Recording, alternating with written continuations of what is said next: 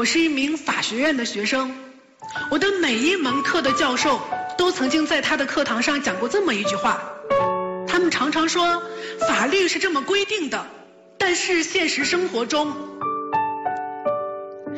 现实生活是一种很神奇的生活，在现实生活中，那些尊重规则的老实人，往往一辈子都默默无闻，反倒是那些弄虚作假的人，到最后会名利双收。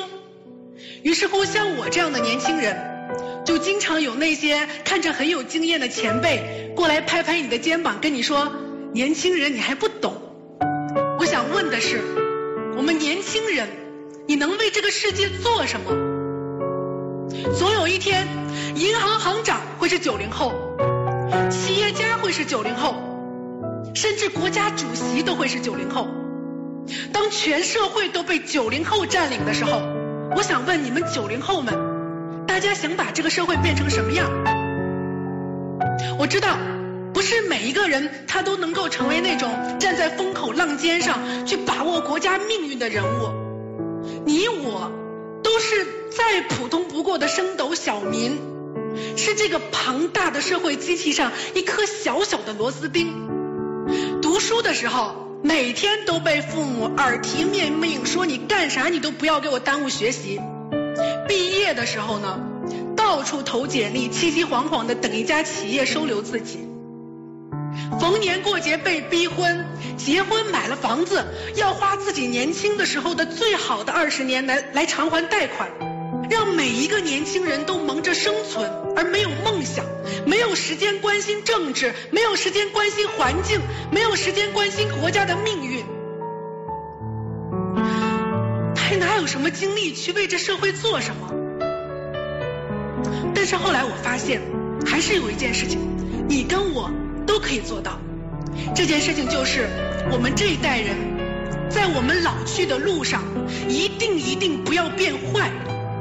不要变成你年轻的时候最痛恨、最厌恶的那种成年人。如果将来你去路边摆摊儿，你就不要卖地沟油小吃，你不要缺斤短两。你将来开了工厂当了老板，你不要偷工减料生产一些次品。每一个普通人，他在自己普通的岗位上做一个好人是有非常非常严重的意义的，因为我们每一个人。生下来都注定会改变世界。我是一个学法律的，如果我将来是一个公正严明的法官，那么这个社会就因为多了一个好法官而变好了一点点。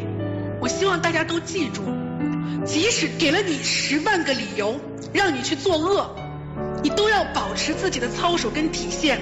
仅仅就因为一个理由，这个理由就是你不是一个禽兽，你是一个人。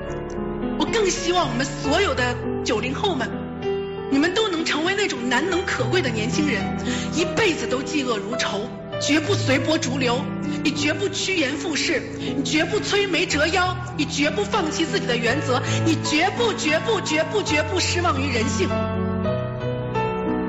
所以，我亲爱的九零后们，如果将来再是有那些跟你说，年轻人你不要看不惯，你要适应这个社会。这时候，你就应该像一个真正的勇士一样直面他。